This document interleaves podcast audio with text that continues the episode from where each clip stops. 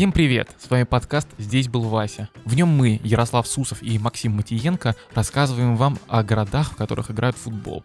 В первом сезоне мы поговорим о городах Евро-2020, об их футбольной культуре, болельщиках и футбольных традициях. В первом выпуске мы уже поговорили про Амстердам и Будапешт, вспомнили Йохана Кроева и Ференца Пушкиша. Вы можете посмотреть на канале в YouTube Sports On Air и на всех наших платформах. А сегодня мы будем говорить про Копенгаген и Севилью, и вместе с нами э, сегодня будут рассказывать про эти города Александр Дорский. Он был в Копенгагене во время матча Дания, Россия. И Иван Калашников, легенда sports.ru, который расскажет нам байки и классные истории про Севилью. Ну что ж, давайте улетать в Копенгаген. Полетели.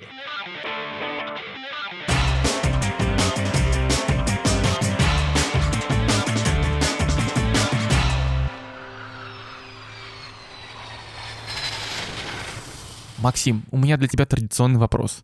Что ты знаешь про Копенгаген? Ну, Копенгаген — это город, который точно хочется посещать. Э, это самый популярный город в скандинавском направлении. Там очень много туристов всегда, и в том числе очень много хороших людей, э, местных я имею в виду. Русалочка, Хьюге и вот этот вот э, белый крест на красном фоне. Ну, это вот мои ассоциации про Копенгаген. У меня помимо этого, конечно, тоже есть еще вот эти лодочки, деревянные здания, вообще скандинавское отношение к жизни и дорогое пиво, потому что оно там 0,33 стоит э, в среднем 380 рублей, вот, но э, это, несмотря на все вот эти трудности, несмотря на то, что это довольно дорогая скандинавская такая суровая жизнь, э, люди там э, привыкли к комфорту, к счастью и к радости, но при этом с ковидом там э, все хорошо, около 200 э, случаев примерно приходится на день. Правда, российских туристов не пускают все равно. Вот это была обида. Когда в начале лета появились новости, что русских не будет э, в Копенгагене, ну, для меня это, честно говоря, был немножко шок, потому что, ребят, если вы хотите приехать в Питер, вы можете со всего мира просто взять, собраться, чемоданы собрать и приехать. А в Копенгаген, в котором всего 200 случаев, э, нельзя. Это странно как-то. Ну да, как будто бы все позволяло это сделать, я имею в виду все вот эти ковидные меры, потому что и прививка, которую прививают у нас, она одобрена в Дании, э, и вроде бы у нас не настолько все плохо было, по крайней мере, на тот момент, когда принималось решение с заболеваемостью, и все было, казалось бы, хорошо, вот, но такое решение было принято, и непонятно до конца, чем оно обосновано, возможно, конечно, роль сыграла политика. А может быть, именно благодаря этому решению в Дании сейчас 200 случаев в день. Да, а то завезли бы заразу. Внимание! Обнаружен вирус. Ну, у датчан на самом деле своя есть зараза. У них она называется хюгге. Ты знаешь, что это такое, кстати? Ну, я могу сделать вид, что мы с тобой не разговаривали об этом э, до подкаста, э, но вообще-то знаю. Э, и просто я не знал до момента нашей с тобой встречи сегодня, как это правильно называется. Хюгги — это история, ну, что-то типа досуга, отдыха или кайфа. Я, конечно, не датчанин и не могу говорить на 100%, но, насколько понял из общения с другими датчанами, это что-то типа того. И э, удивительная история, что Хюгге сам по себе не очень сильно вписывается в футбол как таковой. Надо биться, бороться, голы забивать. Тут нужны какие-то усилия и что-то типа того. Хюгге — это про комфорт. Выпить пиво с друзьями, ну, может быть, иногда на выходных сходить, мячик попинать легонечко, просто ради удовольствия. Вот Слушай, это Хюгге. Я подумал, что, возможно, Кокорин Мамаев — это единственные игроки сборной России, по крайней мере, которые когда-то были, и в том числе исповедовали Хюгге. Но Выпить они... пивка с пацанами, возможно, пойти на выходных попинать мячик. Слушай, да, похоже на то, но у них какая-то очень обостренная, знаешь, любовь к Хюгге, мне кажется. Ну, и это очень интересная история, потому что датчане из-за того, что они вот любят комфорт и как бы делать только то, что нравится, у них нету такой бешеной любви именно к футбику как таковому. Во многом благодаря этому датчане нельзя сказать, что, что сильно любят э, футбол. Например, здесь не готовы идти морозиться на матч Копенгаген-Брёнби в феврале. Или, например, э, есть такая история, вот в России есть дачный эффект, а у Дании есть отпуск- отпускной эффект в конце августа. Здесь в конце августа не ходят на футбол, потому что датчане люди довольно богатые, и они уезжают на юга отдыхать. И футбол между Сеннерийске и Раннерс там не очень интересен в эти моменты, можно, потому что можно кайфануть в Турции. Я хотел тебе э, в подтверждение твоих слов э, рассказать об атмосфере, которая сейчас в Дании в связи с Евро. По рассказам тех, кто туда приезжает, или по рассказам местных, все там выглядит довольно спокойно. В смысле, есть какие-то растяжки, есть какие-то арт-объекты небольшие, э, которые связаны с евро, но чего-то грандиозного, помимо, наверное, большой фан-зоны, э, я бы не сказал, что много. Они э, даже в фан-зоне, они не всегда, например, тянутся к телевизорам или к развлечениям, они могут сесть в начале фан-зоны, выпить пиво, поесть пиццу, просто весело, прикольно провести время, при этом там в расположении всего города много парков, поэтому люди сидят там, тоже отдыхают, и такого грандиозного праздника футбола, на первый взгляд, э, как будто бы и нет. Но это, наверное, в силу э, той же атмосферы и в силу этого же эффекта Хьюги. Хьюги, Хьюги. Хьюги. Даже стадион у датчан главный называется парк. Ну, паркер, мне кажется, это что-то из этой серии. И поэтому они ходят на него как так, покайфовать. Мне потусить. кажется, они, да, они действительно просто не готовы заморачиваться очень сильно. Э, Они делают свое удовольствие, при этом э, это же удовольствие в максимальной степени получают от каждого матча, от каждого просмотра, от каждой игры, сыгранной их сборной.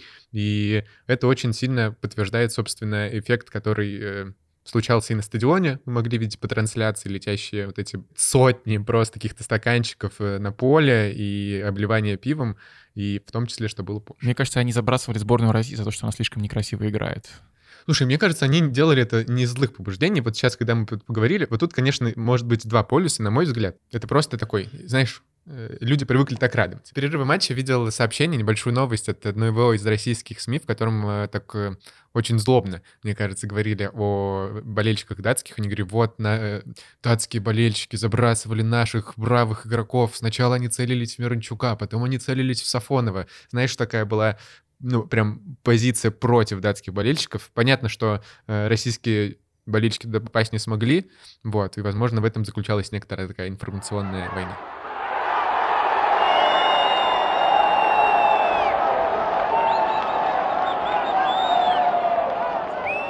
Мне кажется, что если бы сборная Дании играла так, как сборная России в матче с Данией, то тогда вот они бы действительно целились в игроков и намеренно бы кидали. Потому что датчане настолько ненавидят э, скучный футбол, что до сих пор а, победа в Евро-92, как раз со скучным футболом, с главным тренером Рихардом Мюллером Нильсоном, она не воспринимается как главное достижение в мире и главная команда в истории датского футбола. Здесь до сих пор ценят команду, она называется «Датский динамит», она в начале и середине 80-х разрывала, выходила в плей-офф чемпионата мира, ее тренировал Зепп Пионтек. И вот эту команду в Дании ценит больше, хотя она ничего не выиграла, а просто играла в зрелищный классный футбол, хоть и на высоком уровне, чем а, команду, которая выиграла Евро в 92 году. Когда мы общались с датчанами на эту тему, у меня был просто шок, а мне ребята на серьезных щах говорили, ну да, у нас, если ты спросишь, у нас 50% страны скажут, главное — это красивый футбол и сборная 80-х, а 50% страны скажут, что главное — результат. И так до сих пор во всем.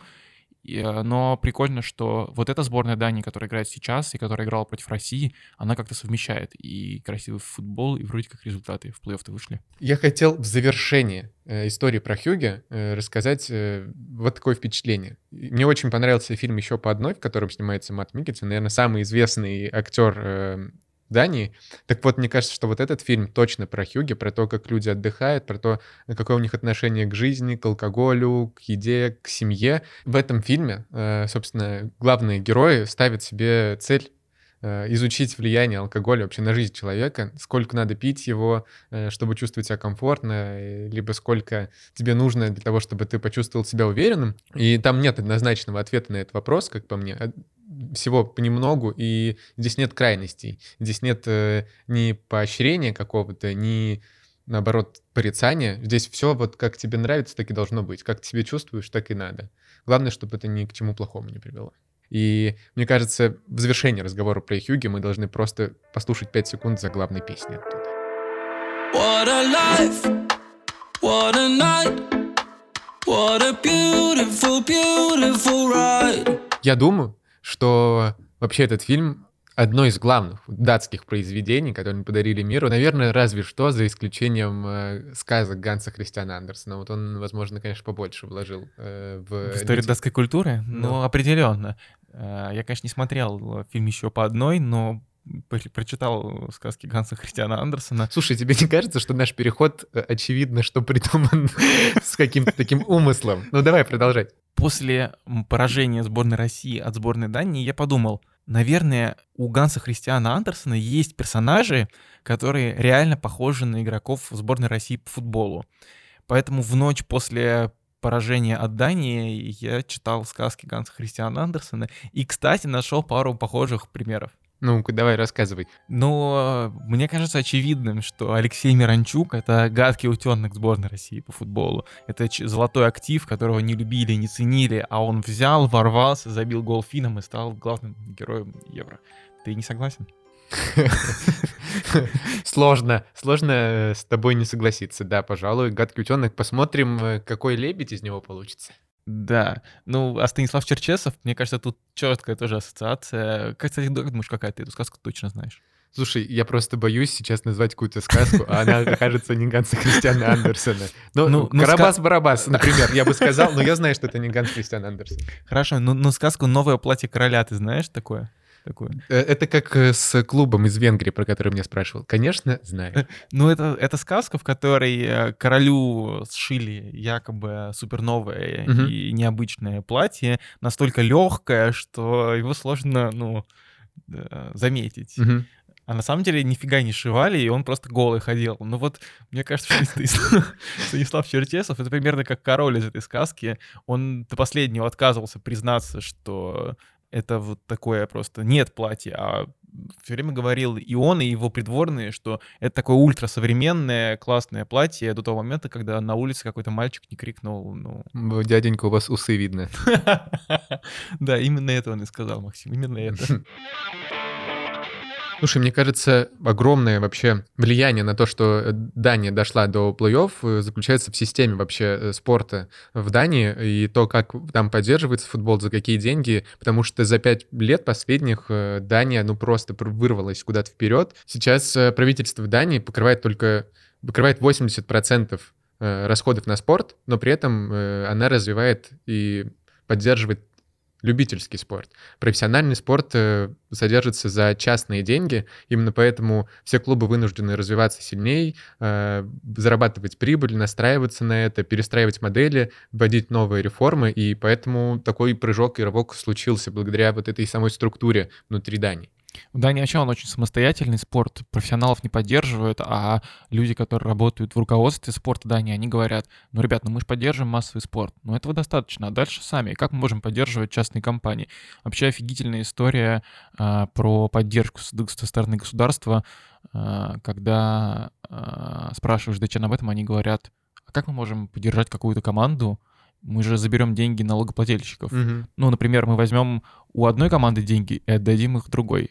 Это же неправильно. Частный спорт — это прикольно, и это подтверждается еще тем, что только один клуб в датской лиге э, имеет свой стадион, это Копенгаген. Вот у него есть свой единственный стадион, а все другие клубы вынуждены арендовать площадки для футбола. И этот стадион Копенгагена — это как раз главный стадион э, Дании, который называется Паркен и находится в Копенгагене. У него классная история, потому что раньше это был такой государственный стадион большой, типа Лужников, а потом его реконструировали, и что-то в Дании поняли, что ну как-то много денег потратили, и в итоге продали просто его частным инвесторам, которые покупали клуб Копенгагена, заодно вложились и в стадион. И получилось, что сейчас э, вот этот вот Паркин, стадион, он принадлежит юрлицу, который называется Паркин, которому еще принадлежит клуб Копенгаген, а еще вместе с этим раньше принадлежала парочка фитнес-клубов, их, правда, закрыли. А теперь на их месте киберспортивная команда, и э, аквапарке возле Леголенда. Ну, просто, знаешь, как будто бы все это содержит какой-то 15-летний подросток, который говорит, хочу играть в компьютер, хочу играть в футбол, э, аквапарк хочу, хотим прикалываться. И вот э, все вот эти немного инфантильные вещи, все как будто содержатся у одного юрлица. Кстати, стадион и аквапарк — единственные прибыльные вещи, не зарабатывает только футбол. И вообще удивительный рекорд, что вот 38 тысяч человек вмещает в себе этот стадион, но рекорд, как ты думаешь, какой был? Не буду буду долго томить, 55 тысяч, и это было в 2007 году как раз, и это было никакое не футбольное и не спортивное событие, это был концерт Джастина Тимберлейка, который приезжал туда и собрал 55 тысяч человек.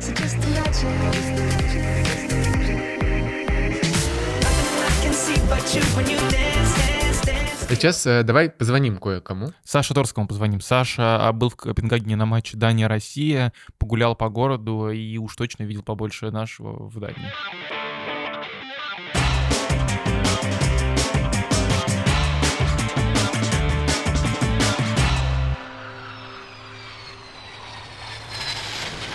Сегодня у нас в гостях Александр Дорский, тактический гик и гуру sports.ru, который еще и путешествует по всему миру во время Евро. Ну, точнее, он был в Копенгагене, а, погулял по городу, сходил на великолепный матч Дания-Россия, и сейчас нам все, про все это расскажет. Да, Саша? Да, Максим, Ярик, привет. Саш, ну что, какие у тебя впечатления от Копенгагена? Как ты съездил? Ну, впечатление потрясающее, потому что я вживую увидел этот э, великий матч. Но если говорить про город, то, конечно, вообще не было никакой атмосферы Евро за день до игры, э, когда, собственно, и прилетела группа российских журналистов, э, в том числе я. Но в то же время вот это впечатление, оно отошло на второй план, потому что главным было впечатление о том, что мы как будто вернулись в 2019 год, нам его вернули правительства Дании в данном случае, потому что э, вообще э, практически нигде ничего не было про коронавирус. То есть даже по ходу турнира, уже, по-моему, после первого матча, как раз-таки, когда произошла эта ситуация с Эриксоном, правительство отменило обязательное ношение масок в общественных местах, например, в метро. То есть сейчас это абсолютно по желанию. Ну, понятно, что это связано с тем, что у них там в районе 200 заражений за день, что достаточно мало, плюс э, очень большой процент населения привит. Поэтому в этом смысле все было очень классно. Погода была намного лучше, чем в Москве и Петербурге, потому что не было плюс 30 было в районе плюс 20, то есть днем э, было такое солнце подпаливающее, я бы сказал, а вечером ветерок, э, все было отлично. Единственное, что меня очень э, сильно э, расстроило, но это говорит обо мне как о гениальном человеке. Мы с коллегой пошли в парк Тиволи, это парк аттракционов, и там для того, чтобы воспользоваться, собственно, некоторыми аттракционами, которые там не входят в стоимость основного билета, нужно снимать деньги. Не везде там можно расплатиться картой. И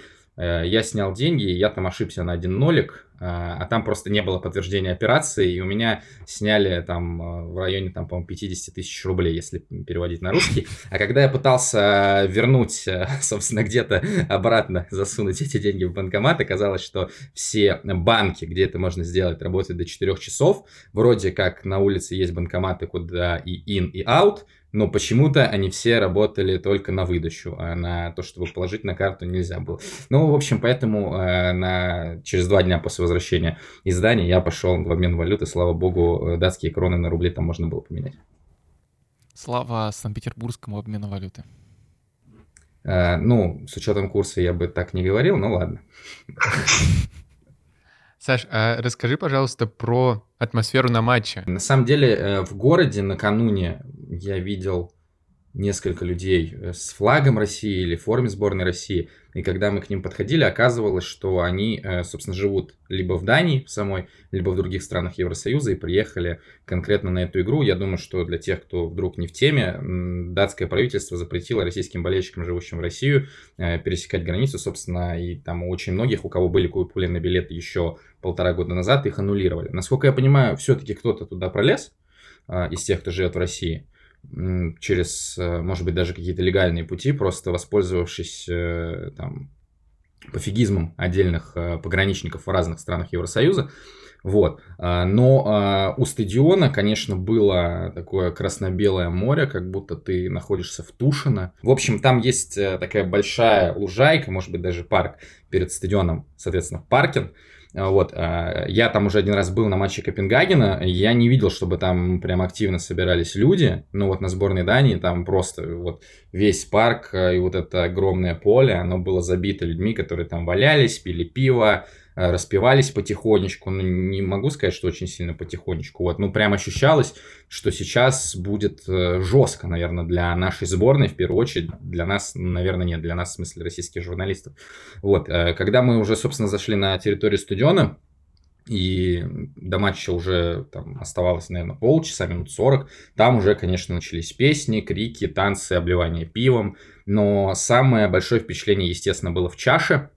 Потому что петь они начали минут за 15 до начала матча. Саша Дорский, когда был как раз за 15 минут до начала матча, он написал в наш чатик, в общий, написал, ребят, у нас нет шансов.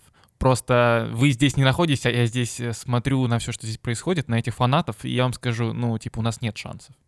Я не вру, Саш? Да, так, э, да, практически в тех же формулировках даже ты. Я писал немножечко жестче. Собственно, на, самом деле, моя формулировка э, очень подходит к итоговому результату, на самом деле.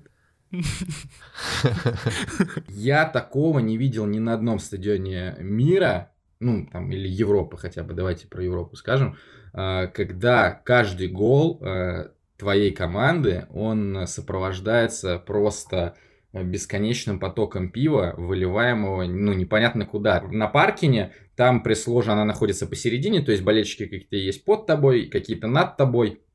И когда датчане забивали голы, они просто выкидывали это пиво, и пиво лилось, э, то есть либо пиво само лилось, либо даже стаканы с пивом. Некоторые долетали, и э, есть история, когда попали в голову российского журналиста одного спортивного, и он даже вызывал врачей. Э, то есть ему было не очень хорошо, у него там начались головокружения, примерно как у Романа Зобнина перед э, лучшим голевым э, пасом группового турнира. В смысле пластиковым стаканчиком попали, и ему стало Пластиковый плохо? стаканчик, э, то есть пролетел, знаешь, метров там с, ну, наверное, высоты там 10-15, и плюс этот пластиковый стакан был, ну, точно как минимум наполовину э, заполнен пивом. Плюс просто все облито пивом. То есть у меня даже маг э, отрубался там на пару минут, потому что э, просто я не успел среагировать после э, гола э, первого, и пиво на него пролилось. Э, ну и дальше, когда э, следующие голы посыпались, э, причем они также отмечали еще голы Бельгии, там же еще был один отмененный, то есть получается сколько, Се- семь раз, да, получается, они э, такую процедуру э, делали. Э, мы сразу так закрывали голову и сразу убирали всю технику со столов. Я хотел э, спросить про стену Эриксона. Э, мне кажется, э, ты там был, либо с кем-то бывал, либо сам там был. И расскажи, пожалуйста, про вот эту э, историю с Эриксоном, э, насколько она вдохновила вообще датчан. Я думаю, что это очень э, реально важное событие, которое недооценивается с точки зрения э, психологии команды, с точки зрения объединения и всех игроков, и всего персонала, и всего тренерского штаба, и, наверное, даже всей нации, потому что э, я спрашивал у девочки стюарда, которая как раз-таки отвечает за э, удары по рукам, если ты что-то снимаешь э, в чаше, ну и, соответственно, которая предупреждала нас, что надо бы убирать технику со стола. Она сказала, что в целом, э, да, достаточно активно поддерживает сборную, но прямо так яростно. А, И э, что меня еще очень сильно поразило э, касательно вот влияния истории с Эриксоном на датчан, это то, что э, перед матчем в пресс-конференции участвовали Юман, это главный тренер датчан, а также два игрока, э, Кьер и Шмейхель, то есть э, капитан и вратарь, лидер, один из самых статусных игроков Дани, и их, э, наверное, процентов 70 спрашивали не об игре, не о лучших качествах сборной России, не о перспективах, не о том, что э, Дания создавала кучу моментов, но у нее было 0 очков, а именно о ситуации с Эриксоном. И даже после игры, когда датчане уже даже вышли в э, плей-офф и добились э, э, справедливого, на мой взгляд, результата, потому что по качеству игры они явно этого заслужили, все равно было несколько вопросов про Эриксона. Что касается самой стены, то она находится в фан-зоне. э, Фан-зона находится в Нью-Хавне. Туда доступ только по ПЦРу. То есть ты можешь показать распечатанный лист А4, либо на листочке, либо фотографию. Собственно, то есть я сфоткал тест, который мы делали по прилету в аэропорту, и э, показал с iPhone. Вот. а Там эта стена, там э, куча надписей на очень многих языках, э, несмотря на то, что российские журналисты вот прилетели только накануне игры, и мы были, наверное, вот группа из меня еще пара человек была первой, наверное, кто добрались до фан-зоны, потому что мы пошли туда первым делом вообще. Там были надписи на русском, парочку, ну и, соответственно, мы тоже оставили свои пожелания, причем там даже напротив этой стены уже появилась вторая стена, там граффити, собственно, вот э, круга из игроков сборной Дании, когда это все случилось, как они там стоят.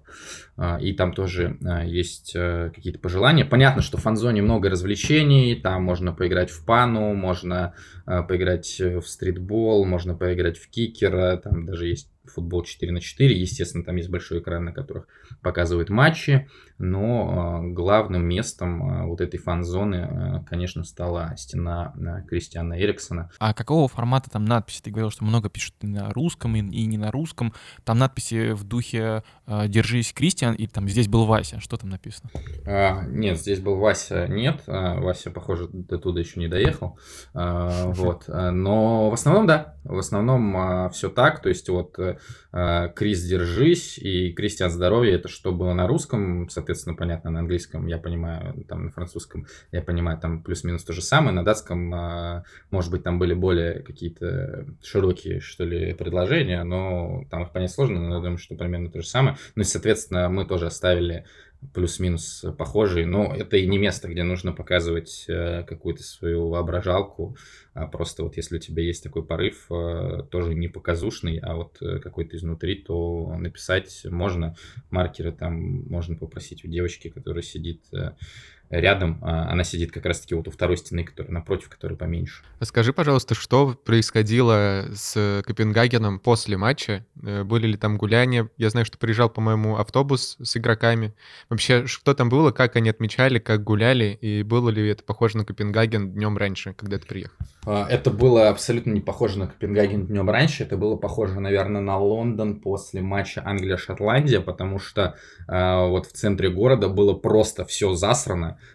все в пиве, а, там банки и, собственно, разлитый напиток. а, То есть, ну, вот какие-то наши представления о европейском менталитете, да, вот о том, то, что они там мусор раскидывают там в три разных корзины. Вот это все чушь. Это было вообще все не про тот день. То есть они реально там бухали, прыгали, танцевали, пели, и им было абсолютно все равно на то, что они загрязняют там центральные улицы, центральные площади столицы, столицы Дании. А, Ну, и в принципе это нормально, то есть это был такой выплеск человеческих эмоций, потому что, опять же, настроения на самом деле разные были у датчан, с кем а, там мы перекидывались э, какими-то фразами, некоторые говорили о том, что, блин, мы так круто никогда не играли, но у нас 0 очков, и, скорее всего, мы э, вылетаем, а другие как раз-таки ориентировались на результаты и говорили, да, типа, нет, мы никуда не пройдем. И, и соответственно, то есть в любом случае для всех э, выход и еще такая уверенная победа, э, там, вас имели, э, это, конечно, вот э, вылилось в то, что в результате пива вылилось на улице. Э,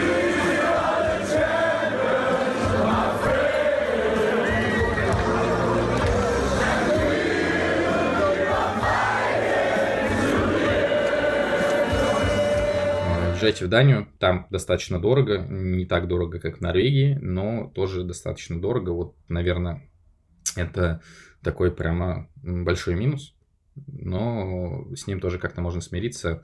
Э, Ну, особенно, что, что я уж об этом говорю, человек, который перепутал нули, э, снимая наличные.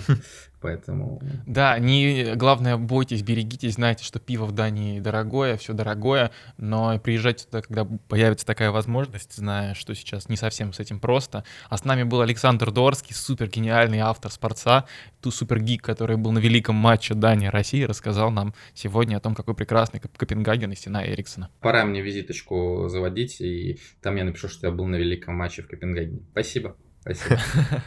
Спасибо, пока, Саша. Пока. Говоря о Копенгагене, много говорили вот про эту атмосферу, про это отношение Хьюги и так далее. Мне кажется, что э, да, конечно, там все так, комфортно, классно, но сейчас из э, города, в котором Хьюги, мы отправимся в город, в котором супер Хьюги, Хьюги в квадрате, в Севилью, в Испанию, где любят кушать, где любят музыку, где любят танцевать, где любят еду, где любят... э, что ты показываешь? Э, Я видимо, показываю звуки фламенго, я прям представляю. Фламенко, все верно. И отправляемся в город Суперхюге, в Севилью.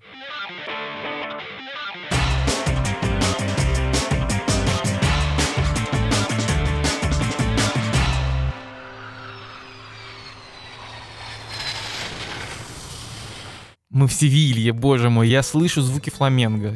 Мне кажется, вот этой атмосферой пропитан весь город. И несмотря на то, что в Испании, э, вот мы обсудили уже несколько городов, вот здесь все не так хорошо с ковидом, как э, в тех городах, про которые мы уже говорили. В сравнении с Будапештом, Копенгагеном, э, здесь э, довольно высокие э, проценты заболеваемости. И именно поэтому здесь все не так хорошо, не так все открыто. Стадионы функционируют на 30% своей загруженности.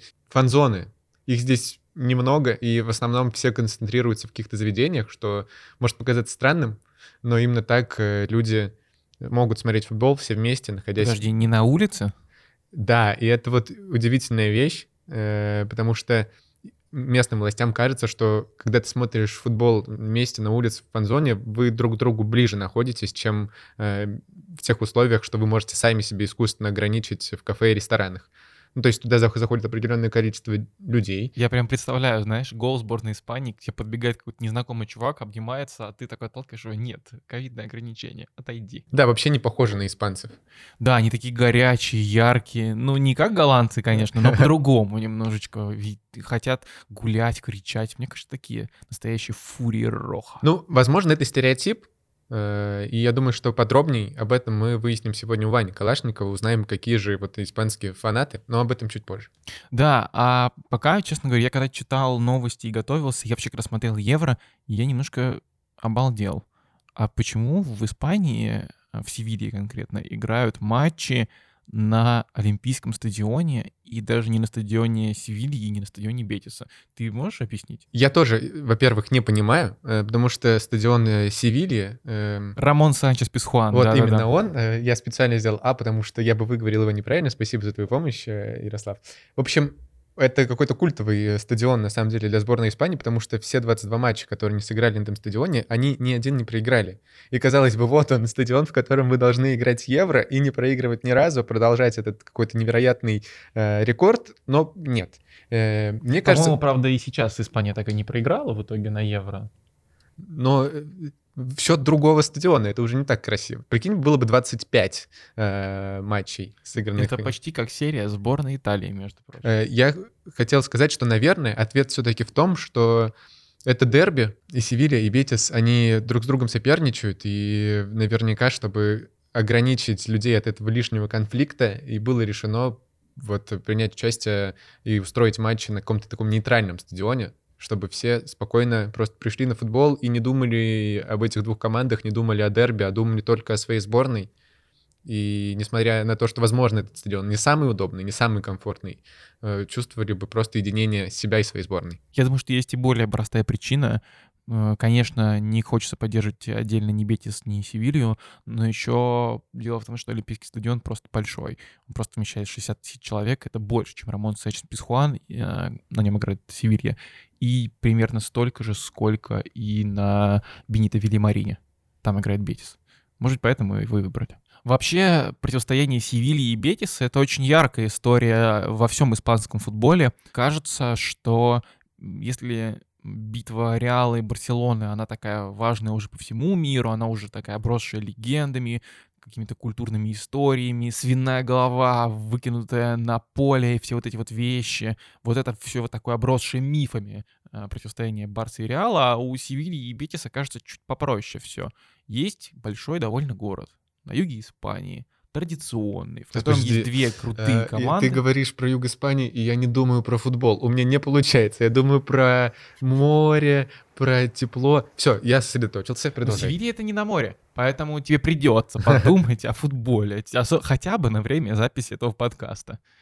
Ну так вот, и Севилья с Бетисом, там до сих пор яркие фанаты, там до сих пор можно кориду, там до сих пор можно и нужно фламенко и футбол тоже яркий и классный. И поэтому, возможно, а, правильно, что играют в Севилье, а не где-то в другом месте. Такая трушная Испания настоящая. Мне кажется, вот мы сейчас говорим про Севилью, и вот в этот конкретный момент ты очень жалеешь о закрытых границах, и я просто сейчас хочу призвать нас всех э, попытаться окунуться мыслями туда и представить, как хорошо и классно было бы сейчас оказаться в какой-то теплой стране, где есть своя культура, выражающаяся в танцах и в музыке, где есть своя архитектура, где жара, солнце, тепло, где куча всяких, э, не знаю, красивых э, Красивых девушек красивых... в платьях для фламенко, да? Я хотел сказать красивых, красивых храмов, но... Э, Мне кажется, этот вариант не хуже. У нас у каждого своя религия. Раньше считали, что Севилья — это типа клуб богачей, это клуб городских, а Реал Бетис — это типа пролетариат, это вот деревенские собрались играть. И прикольно, что в начале 2000-х а, у Бетиса дела шли сильно лучше, чем у Севильи, и Бетис угорал над севильцами, Типа, это кто тут еще, ну, Это кто тут с рулем бегает по деревне, да, из нас двоих?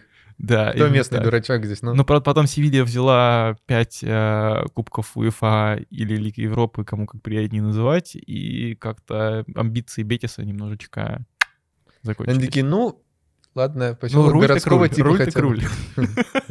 С рулем так с рулем. И Севилья — это столица внутреннего, одна из столиц внутреннего и международного футбольного туризма. Многие люди и в Испании, и не в Испании приезжают в Севилью конкретно посмотреть футбол. Понятно, что она уступает Барселоне и Мадриду чисто за счет Реала и Барсы, но если сравнивать бюджеты этих топов и Севильи, и статус э, клуба в истории, может быть, страны, это выглядит довольно интересно, что люди со всех стран приезжают в Севилью посмотреть футбол, и на этом зарабатывают серьезные деньги. А даже это противостояние выливается во внутренние такие культурные штучки внутри Культурные штучки. Да, ты знал, что есть э, у болельщиков Севильи такая песенка, они ее постоянно поют? Даже дети на уроках тоже поют. Севилья на вершине кушает конфетки, а Бетис на дне жует жуков и грустит. Я думал, и ветки хотя бы будет. Иногда дети э, троллят лучше, чем болельщики на стадионе, чем любые ультрас, поэтому, возможно, это, конечно, а- а- агрессив вообще жесткий. Я себе вполне представляю сцену по мотивам фильма «Хулиганы зеленой улицы», где одна группа из садика, которая называется «Солнышко», выходит на группу из садика под названием «Тучка», и, и такой, знаешь, э, прям жесткий батл начинается. Значит, мне кажется, тебе стоит уехать отсюда на следующем поезде, пока что-нибудь плохое не случилось. А может, нам интересно посмотреть, что может случиться? Или ты считаешь себя самым крутым здесь? Да, к сожалению, мы с Максом не можем сейчас слетать э, в Севилью и посмотреть на все это, но, к счастью, есть человек, который живет в Испании, был в Севилье и может рассказать нам все об этом городе и поделиться впечатлениями. Это Иван Калашников, редактор международных проектов sports.ru, Ведущий подкаста «Извините, пирожки». который прямо сейчас к нам присоединится.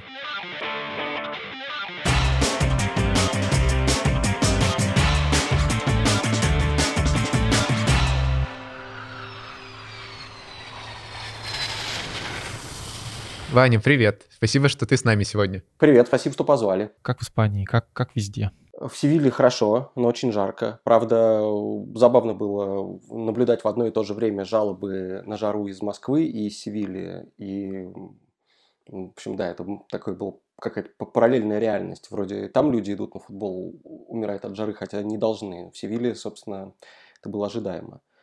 А, Но главное, что на самом деле я, приехав в Севилью, больше всего порадовался, что перенесли, собственно, матчи сборной Испании из Бильбао в Севилью, потому что Бильбао уже должен был принимать сначала эти матчи, но потом там, в общем, власти страны Басков сказали, что они не смогут обеспечить какой-то должный уровень вакцинации в регионе для того, чтобы пускать столько зрителей, сколько хочет УЕФА на стадионы. И, в общем, я так понимаю, они просто слились и сказали, что нас это больше не интересует. И круто, что все переехало в Севилью, потому что Севилья идеальный город для того, чтобы проводить там, собственно, домашние матчи сборной Испании. Поскольку Испания очень э, гордится какой-то своей местной идентичностью, там куча провинций, и везде каждая считает себя особенной, но вот баски, э, галисийцы и каталонцы, наверное, себя считают еще более особенными, чем другими, и сборная Испании, собственно, вот в Каталонии, в стране басков не очень-то любят, у них во- вообще свои сборные есть, которые раз в год обычно собираются на товарищеский матч. А Севилья это наоборот, э, при том, что там есть местная идентичность андалусийская, и они очень любят свою, то, что они там самые южные из испанцев, какие-то самые, возможно, открытые, самые бедные, этим тоже можно гордиться. Но в то же время они самые испанские из всех испанских провинций, и поэтому сборную там совершенно точно встречали, встречали лучше, чем встречали в любом другом городе. Это прям было заметно. То есть во время матчей сборной Испании в Барселоне ничего похожего не происходит даже близко, что было в Севилье. Например, люди в э, футболках Севильи и Бетиса, которые идут на матч сборной Испании, это нормально. Но при этом символики красно-желтых флагов, быков там всяких и так далее тоже хватало. Потому что забавно же, что у сборной Испании в какой-то момент произошел такой слом идентичности небольшой. Ее раньше все звали, ну, Фурия Роха, да, Красное Бестие. А потом в какой-то момент, когда Испания начала выигрывать все это Евро 2008, чемпионат мира 2010 года и так далее, а, пришли к какому-то консенсусу, что давайте будем звать сборную просто Лароха, типа красная да, команда. А про Фурию не будем ничего говорить, потому что на самом деле в нас ничего яростного нету. Мы играем вообще в интеллигентный футбол, ноги никому не отрываем. И вообще это было ну, немножко ассоциация такой грозной Испании с символом быком. Она сейчас считается уже несколько, ну, чуть, чуть более имперской, да, чем, чем допустимо. Э, те же какие-нибудь каталонцы и баски против этого активнее всего выступают, поэтому такой имидж сборной Испании немножко более травоядный, что ли, сейчас такой. А вот Севилье как раз было все, мне кажется, как, как лет 20 назад.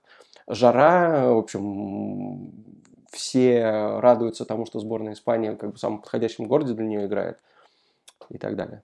А, то есть, получается, на самом деле, если бы Испания играла в стране Басков или в Каталонии, там было бы какие-то такие а, не совсем стопроцентная поддержка, потому что есть внутренние настроения против а, такого всего испанского, из-за скорее за каталонское, из-за баскское. А здесь немножко другая картина, правильно понимаю?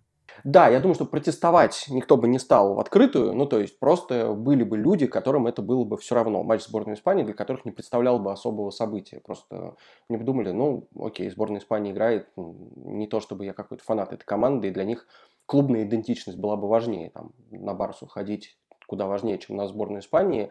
Понятно, что и в Барселоне, и в Бильбао много иммигрантов, и болельщики сборной Испании непосредственно нашлись тоже бы, и тоже бы, конечно, бы это было все заметно в городе, но я уверен, что куда меньшем объеме, потому что вот во время, то есть здесь даже с условием того, что в Севиле еще какие-то ограничения остались, и вообще в Андалусии, наверное, сейчас, прямо сейчас ситуация с эм, вирусом хуже, чем в остальных частях в Испании, хотя в целом все уже идет на поправку, но все равно там в общем, на фоне того, как Испания вся дружно все это соблюдала и сидела по домам, сейчас прямо такой был некоторый разгул. И было видно, что это связано в первую очередь с футболом. Насколько сильно отличается боление вот за сборную и э, за клуб? Потому что мне кажется, что на Реал, что на Барселону на такие топовые матчи приходит очень много туристов, и это такой спокойный какой-то попсовый футбол. Э, отличается ли это от боления за сборную? Насколько там больше страсти или чего-то другого? Я бы не сказал, что у Испании такие особо страстные болельщики. Понятно, что всегда есть кто-то, кто чуть больше отличается, но в целом прямо сейчас это было очень сложно понять из-за того, что стадион был заполнен всего на треть.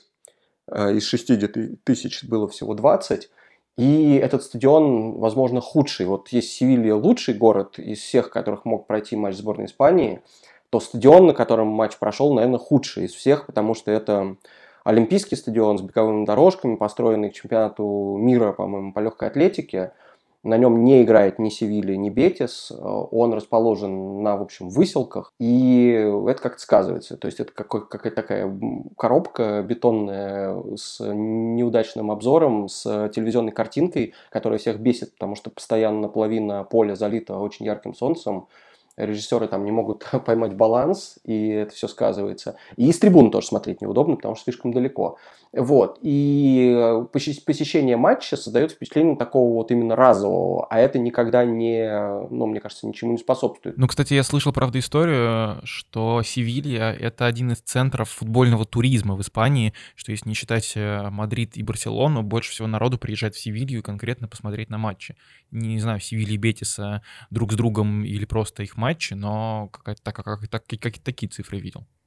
Это абсолютно ну, правдивое мнение, потому что тут соединяется, во-первых, сам город Севилья, в котором много есть что посмотреть, он очень крутой. И то, что все-таки вот сами болельщики конкретно Севильи и конкретно Бетиса, возможно, самые, ну или одни из самых, э, в общем, жгущих в Испании в принципе. Дерби городское точно самое крутое в Испании, то есть эм, если вот брать именно две команды из одного города, Тут, в общем, ни Барселона с Испаньолом, ни даже Реал с Атлетико рядом не стоят. Между Бетисом и Севильей и, и вражда, и вообще история взаимоотношений очень переплетенная и долгая. То есть вот говорят, что даже в Севиле там нельзя найти ни одной семьи, ну, такой в расширенном составе, да, там, где не было бы болельщиков и той, и другой команды. То есть, с одной стороны, это супер принципиально, за кого ты болеешь, с другой стороны, почти наверняка твой там двоюродный брат окажется болельщиком не той команды, за которую ты болеешь, настолько это популярно. При том, что даже, ну, Севилья, понятное дело, более там титулованная команда, но у Бетиса болельщиков больше. У них стадион больше вмещает, и вообще это исторически такая э, команда для всех эм, жителей Анталусии, а Севилья скорее для жителей города. Вот. Поэтому футбольный туризм туда абсолютно оправдан. Если на дерби удастся попасть, это вообще прекрасно.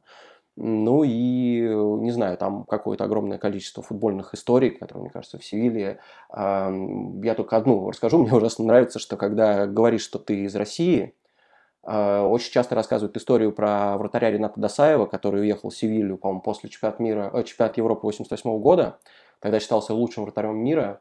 И практически первое, что он сделал, он ну, врезался в здание на машине. Это ну, легкое ДТП было, ничего серьезного там не повредился. Просто, по-моему, там, не знаю, то ли дороги не сориентировался, то ли выпил лишний стакан пива, и он врезался в табачную фабрику в которой э, по в общем, сюжету оперы работала Кармен, то есть в одной из самых главных зданий города, а через там год, по-моему, сделал то же самое. Еще раз на машине врезался опять в это же здание. И, ну не знаю, меня, в общем, эта история каждый раз поражает. Я читал в одной книжке, что э, Досаев, когда приехал в Севилью, он был настолько на взлете и популярен, что чуть ли не каждая девушка э, Севильи хотела, чтобы э, Досаев как-нибудь... Э, врезался в нее. Врезался в нее. Да, ну, абсолютно точно. Не, он был абсолютно кумиром Испании, потому что он же еще и до этого на чемпионате мира 82 -го года играл, и там один матч в Севиле был тоже как раз. В общем, тут абсолютный культ Досаева, и он, главное, еще приехал, и ему практически сразу показалось, что он не сможет адаптироваться в чужой стране, он захотел назад – так его все, вот прямо совет там, директоров, президент и так далее, они его просто там неделю уговаривали, говорили, не уезжай, у тебя все будет хорошо. В общем, короче, сделали все, чтобы чтобы он не передумал и остался. Мы просто уже говорили про Будапешт и про Амстердам, и там иконы очевидные, ну, там Йохан Кроев и, конечно же, Ференс Пушкиш. Кто главная футбольная икона в Севилье и насколько напряженное, острое противостояние между Севильей и Бетисом, и чем он отличается от всех остальных? Ой, я сразу начну с того, что я видел, собственно, на матче Испания-Словакия, на котором я был очень забавную сценку передо мной сидели два, не знаю, друга не друга, но они сидели и общались на протяжении всего матча. И они пришли в футболках э, Севильи и Бетиса как раз прям идеальная иллюстрация для того, что, в общем, сборная Испании кого-то может объединить на непродолжительное время, по крайней мере, в Севилье. Я вот говорю, почему-то очень сложно мне представить болельщиков э, Мадрида и Барселоны или Барселоны и Испаньола на матче сборной Испании именно в клубных футболках. Ну вот, вот прям правда, там другая немножко история, а вот здесь в Севилье, да. И у них были футболки Хакина, который абсолютная легенда Бетиса и, в общем, один из самых, по-моему, любимых футболистов во всей Испании в целом. Раньше таким был главным футболистом, который объединял всех вне зависимости от клубных пристрастий, был Иньеста. То есть Иньеста совершенно точно такое тоже воплощение э, испанского футболиста, который нравится всем, вне зависимости от того, за кого ты болеешь. Вот. А сейчас в последнее время, по-моему, вот Хакин, причем болельщики Севильи его тоже даже уважают, а с, рядом с э, парнем футболке Хакина был парень в футболке Хесуса Наваса. Тоже, соответственно, такой для Севильи легендарный игрок – и про него всегда рассказывают историю, что когда он все-таки уехал в Манчестер Сити поиграть, потому что уж, уж слишком хорош был, и за него заплатили много денег, он больше всего страдал вот именно от э, тоски по дому, что у него чуть ли не официальный диагноз был home sickness, то есть что ему просто тяжело очень вдали от дома, он как-то с этим, понятное дело, там справился, но не заиграл, и вернулся домой, сказал, что тут все мне намного лучше, и вот тоже продолжает за Севилью, в общем, как-то выступать. И это вот текущие современные кумиры. А, вот. А так, ну, честно говоря, я бы сказал, что больше всего а, это не имеет прямого отношения к соперничеству Севильи и Бетиса, но я бы сказал так, что матч сборной Испании в Севилье был бы, наверное, на 100% идеальным, если бы все-таки Рамоса взяли сборную, человек, который там под Севильей родился, в Севилье вырос, играл в Севилье.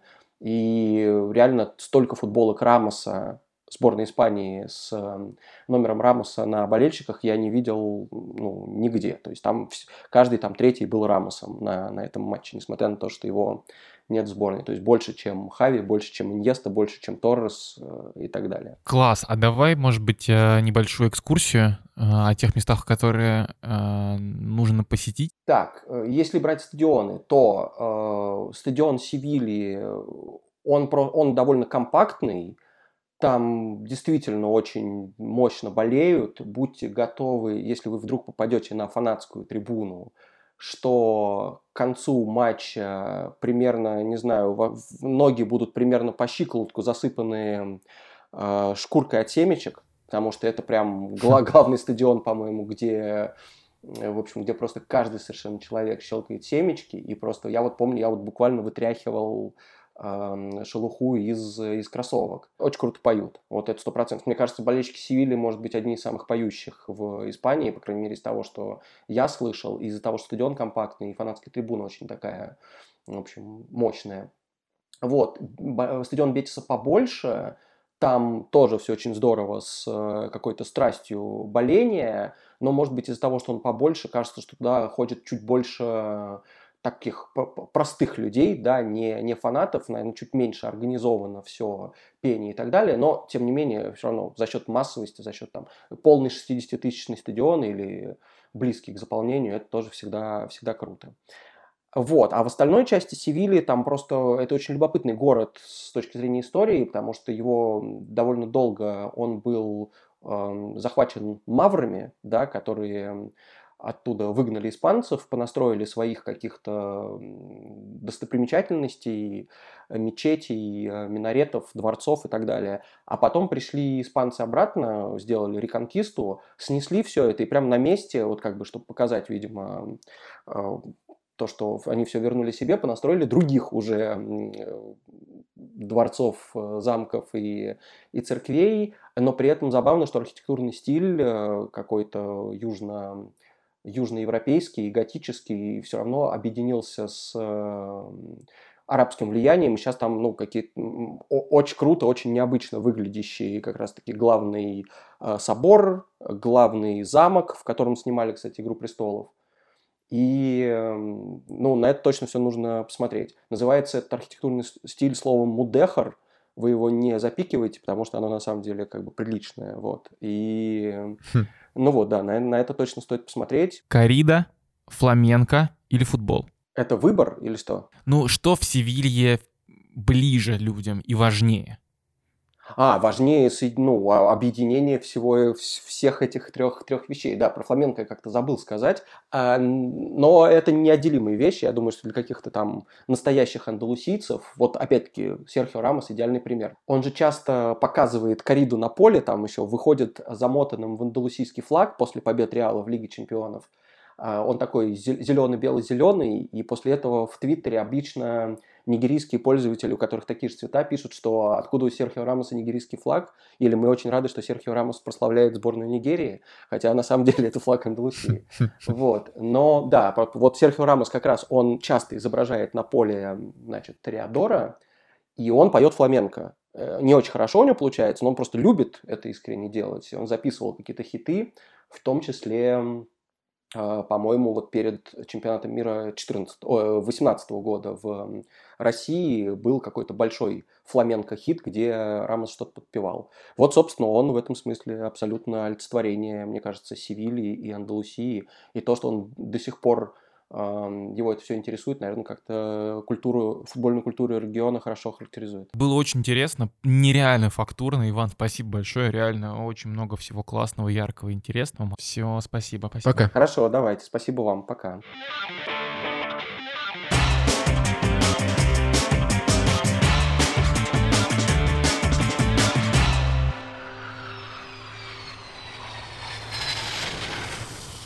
Ну вот, э, такое у нас путешествие случилось в этот раз. Э, мы побывали в Копенгагене, побывали в Севиле, было хорошо. Если... Надеемся, что вам очень понравилось. Вы прокомментируете, поставите лайки, подпишитесь на канал и скажите, что вам понравилось или не понравилось. Мы все читаем и за всем следим.